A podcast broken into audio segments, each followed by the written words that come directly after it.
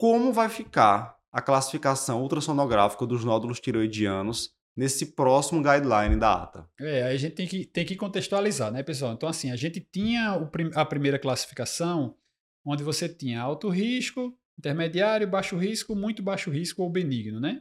Então, os císticos seriam benignos, é, e aí a questão do hipoecóico, que tanto norteia, até se você pegar o Eutirades, é muito assim, né? Então, se ele tivesse um nódulo hipoecóico com fator de risco, seria o grupo lá do muito alto risco, né? E aí teria aquele ponto de corte de um centímetro. Se fosse um paciente que tivesse hipoecóico sem fator de risco, ele jogava nesse risco alto também. É, o ISO ou o hiperecóico sólido seriam o de risco intermediário e o misto seria o baixo risco. Então, basicamente, você só via a composição e a congenitalidade Isso. e matava É mais a simples, história, né? né? Mas tinha uma série de limitações, tem uma série de limitações. Porque ele não considera, por exemplo, o iso ou hiperecóico que tiver fator de risco. E aí, como é que funciona? Porque não tem isso na classificação. Você não pega o misto, a avaliação de algumas características relacionadas ao nódulo misto que podem indicar algum risco de malignidade. E eles falaram muito numa questão de intervalo de risco, né? Eles dizem assim, o risco, é, o alto risco é acima de 70% de risco de malignidade, o muito alto risco é acima de 90% de malignidade e o intermediário baixa para 20%. Então ficava ali um buraco entre 20 e 70 que ninguém ninguém dançava ali, ninguém entrava naquele, naquele contexto. Eles reclassificaram para tentar ficar mais um encostadinho no outro. Só que essa reclassificação virou uma bagunça. Um né? caos. É, virou a, a loucura. É, nesse período de 2015, quando foi a apresentação 2016 publicação para cá, a gente teve uma grande ferramenta que foi o, o Tirades. Sim.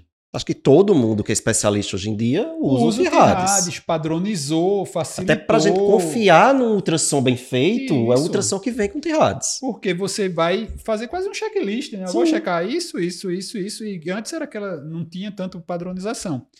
E o- a proposta da ATA é quase. Até estava conversando, uma, quase uma pirraça, né? Assim, É, eu aquela- achei uma picuinha, porque assim, por que não incorporar o Tirades, Ou ajustar, ajustar, quiser. melhorar o Tirades até? Não, eles não incluíram o O Tirades. Tirades. As ferramentas práticas, objetivas, elas facilitam o aprendizado Isso. e até o dia a dia, principalmente de quem não é especialista. Se você torna muito complexo, muito subjetivo, fica difícil para um médico não especialista fica ter uma muito rotina, difícil. né? Ter um protocolo. Então, assim, vai sair ainda, né? Mas se você olhar assim, o que eles já estão mostrando de como vai ficar essa classificação deles, é muito complicado. É. Né? A Vai- proposta, assim, vamos tentar contextualizar e tentar facilitar para, como o Eric disse, preparar. Até né? porque essa é a nossa missão, simplificar as coisas, é, né? é. Vamos lá. Então, assim, o, o guideline ele vem como um, atlas. Ele vai ter algumas figurinhas e você vai comparar o seu nódulo com aquela figurinha, com aquelas características, para você definir isso. Não vai ser uma pontuação, você não vai somar e tal, e dizer aquilo ali é alto risco, baixo risco, intermediário, tá? Então, o primeiro ponto que ele considera é você ver umas características que ele diz que muda a avaliação do nódulo. Se o nódulo tiver linfonodo suspeito ou extensão extratiroidiana, você não vai precisar avaliar a composição, a ecogenicidade, microcálcio. Se tiver extensão extratiroidiana ou linfonodo suspeito, é um nódulo que já está fora da tireoide, né? Então, se já tem doença suspeita de metástase, de extensão extratiroidiana, ele já joga direto para o muito alto risco. Sim. Então, já ali já resolve boa parte da coisa. Então, esse raciocínio acho que é interessante. Então, se o nódulo tem extensão extratiroidiana, linfonodo suspeito, muito alto risco. Aí ele cria os outros critérios de risco. né? Ele vai sempre do pior para o melhor, vem, do- vem descendo a gravidade, né? Os critérios de risco, de muito risco, seriam aqueles outros critérios que já estão presentes na classificação Tirades. Então, é um nódulo que é mais alto que largo, é um nódulo que tenha microcalcificação, é um nódulo que tenha margem irregular é, ou margem lobulada, tá? Então, esses critérios, ele chama de critérios de estratificação, critérios de maior risco, tá? Se você tiver um nódulo marcadamente hipoecóico com esses fatores, com algum desses fatores, ele é muito alto risco.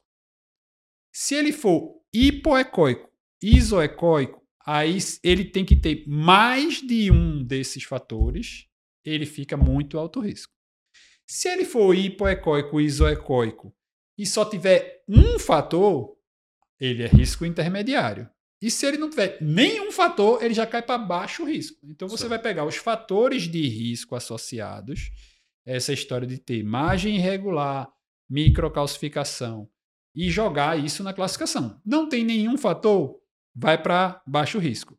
Tem um fator, é risco intermediário. Tem dois fatores, vai para alto risco, tá? Luciano, agora, se esse nódulo, seja ele, por exemplo, isoecóico e hiperecóico, se ele tiver um linfonodo suspeito ou uma extensão Não interessa. Aí já pula direto vai para lá. né? É isso a ideia. Já assim. é muito alto risco e pronto. É como se dentro dos fatores de risco você tem fatores de mais risco ainda. Certo. Ele confunde isso que eu falei agora, simplificando muito. Eles viu a gente discutindo essa aula antes.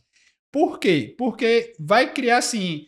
Vai vir aquelas fotinhas, quem já conhece a figura do, do, do guideline, vai vir uma fotinha. Então, se o nódulo for isoecóico sem, com um fator de risco, aí vai vir isoecóico com microcalcificação, isoecóico mais alto que largo, isoecóico é, com margem irregular. Então, cada, cada uma vai vir uma fotinha, como fosse um atlas, e aí vai dizer, esse é risco intermediário, esse é risco intermediário, esse é risco intermediário. Ele não vai, ele não tem esse fluxo de você é, ver essa característica é esse risco, essa característica é esse risco. Entendi. Então, pelo menos a primeira apresentação que veio, não sei se isso vai mudar para a É, le- publicação. só lembrando, pessoal, que a gente tá antecipando coisas que estão sendo Isso, mostradas em congressos, isso, então ainda pode exato. ter mudança daqui para lá. impressões sobre o que É, foi divulgado isso. até Exato. agora. Então, assim, se eu sugeriria, se eu participasse do board da ATA, eu chegaria lá e dizer, ó, tá lindo, tá maravilhoso, ficou realmente mais preciso em relação aos riscos, mas é muito pouco didático, é Um muito pouco, prático. aplicável. É, né? Exatamente. Como é que você pega um, um clínico mesmo? Vai ali pegar, um vai abrir, olhar o um. Atlas e sair comparando a imagem? Não vai, Isso. minha gente. Imagina um ambulatório com 20 pacientes para É, é, apresentar. até a gente, especialista, não vai É. parar pra ficar É, fazendo isso. ou ele não vai olhar, ou ele vai confiar muito no, no que, o, o camarada Isso. do Tração escreveu. Que a gente vê na prática hoje, Que tem erros. a facilidade do Tirades é exatamente essa, de você saber no Tirades mais ou menos, esse laudo aqui tá errado. Quantas e quantas vezes a gente vê isso, né? E não precisa ser uma especialista, muito especialista, super decorado para dizer isso. Às vezes a gente identifica com certa facilidade. Quem trabalha ali com, com endocrinologia identifica. A, a minha impressão é assim, eu vou continuar usando o Tirades, mesmo que saia depois. Agora vai ter algumas coisas, como por exemplo, essa questão de ah, tem linfonodos, que na prática meio que a gente já Isso é- é- não é- muda, mas assim, é- eu acho que ajuda é- a reforçar. Uma outra coisa é você considerar o contexto clínico do paciente, que eles vão focar isso, né? É. que eu acho isso positivo. Que o Tirades não tem isso, porque o Tirades é só aquela coisa muito olhar só o nódulo, característica de nódulo, então não considera, por exemplo, se o paciente fez uma radioterapia, se o paciente tem uma história familiar, tipo a mãe, a irmã, a prima tem câncer de tireoide, né? Você, você acaba na, na, na prática, a gente como especialista, a gente acaba sim incorporando isso. Uhum. Mas isso não tá lá escrito no Tirades.